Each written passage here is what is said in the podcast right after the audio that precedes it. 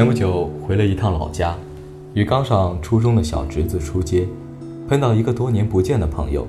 他比我年长几岁，在外地搞房地产。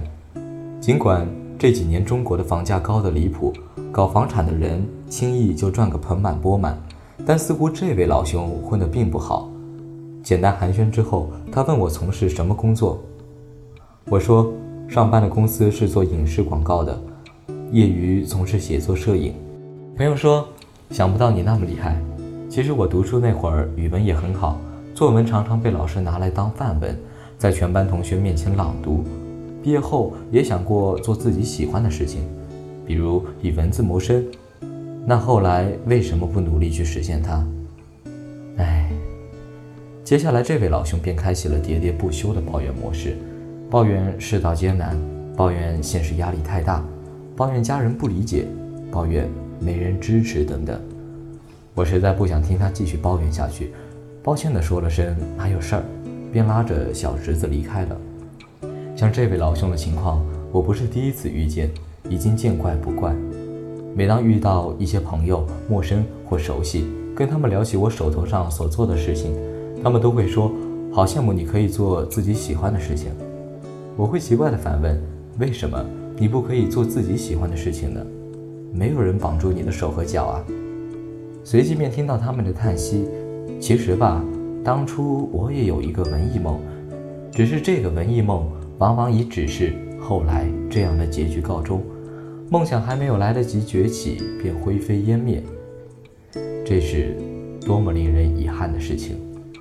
就在几天前，我一个在云南开民宿的朋友，想招一名店长，让我帮忙留意有没有兴趣的小伙伴。我在朋友圈写了几句田园诗般的招聘文案，再配上朋友发来的民宿美图，当即引来了一片围观与点赞。好多人都说想去，有几个蠢蠢欲动的更是私下问了我民宿地点、工作内容、待遇等方面的信息。当我一一告诉他们这些时，他们掂量了半天，最后一个个都以各种理由拒绝了。注意，不是因为待遇问题，一个说要是早两年。年纪尚轻，我一定去。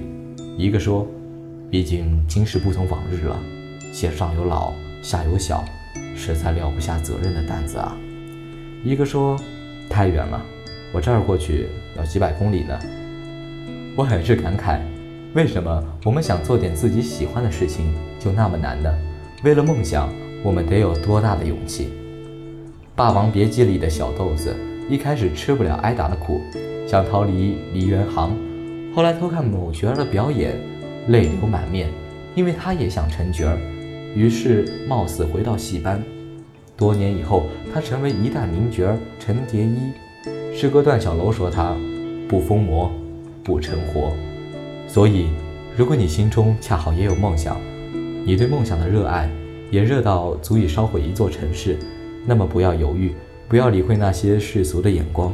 花时间与精力去努力，像疯子一样去实现它，不要怂。如果不趁年轻去做一些自己热爱的事情，老去的时候，你拿什么回忆？而只有吃过苦、受过难、为梦想战斗过、为自己疯狂活过，你才能换取一份快乐与从容、云淡与风轻。如果它真的存在。